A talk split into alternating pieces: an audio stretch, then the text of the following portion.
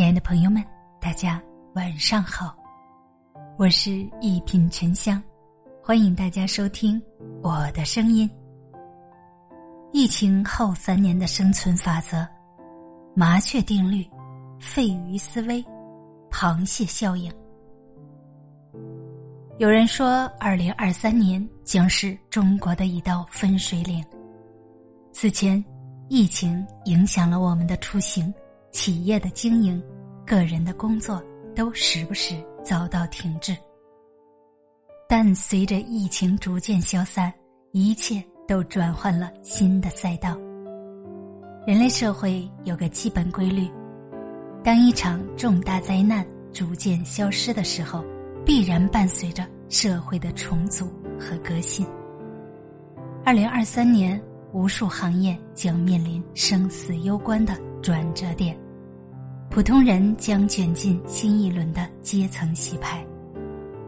看似风平浪静的社会，底下其实暗潮汹涌。后疫情时代，只有少数人能在时代的浪潮中脱颖而出。如何成为这少数人？首先，你要读懂这三大生存法则：麻雀定律，顺应时代。你有没有发现过这样一个特殊的现象？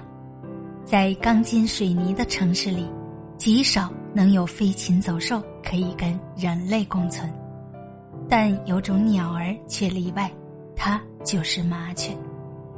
对鸟类来说，城市里不间断的噪音、夜晚的光污染、汽车尾气，都是可以令它们致命的因素。因此。大多数鸟儿都会选择远离人群，到更偏远的地方去生存。但麻雀走的是一条完全不同的路，它主动进入人的地盘，根据人类生活的变化去调整自己。过去，麻雀吃的是昆虫和植物的种子，但如今，麻雀学会了从垃圾堆里翻找人类丢弃的食物，在野外。麻雀在树洞里筑巢，但到了城市，从烟囱到排水沟，都可以成为它安家的选址。肖伯纳说过：“明智的人让自己适应世界，不明智的人则坚持让世界适应自己。”一个人成熟的标志，就是能够不断接受挑战，适应社会的迭代更新。废鱼思维。破解困局，在非洲，每当旱季来临，就会有无数动植物因为受不了酷热而相继死去。但有一种神奇的肺鱼，却能够离开水存活下来。也因如此，肺鱼被当地人称作“不死之鱼”。无数动物都为之烦恼的生存难题，肺鱼却能够轻松克服。它是如何做到的？原来，每当干旱来临的时候，肺鱼会在河床底部挖洞，把自己埋在二十厘米深的洞穴当中，只留下一个小孔呼吸。而等到旱季结束，一旦有水进来，周围的泥土变软，肺鱼就会苏醒，爬出洞穴。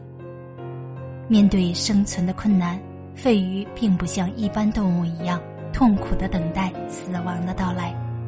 相反，他们能打破常规，转化思维，想方设法的破解眼前的困局。听过一句话说：“人和人命运之所以天差地别，主要在于克服困难的能力。如果你面对困境只知道两手一摊，坐以待毙，那么一旦变化来临，只会被残忍的淘汰。”螃蟹效应。自我更新，相信你也感受到了，时代的变化远比我们想象中更快、更可怕。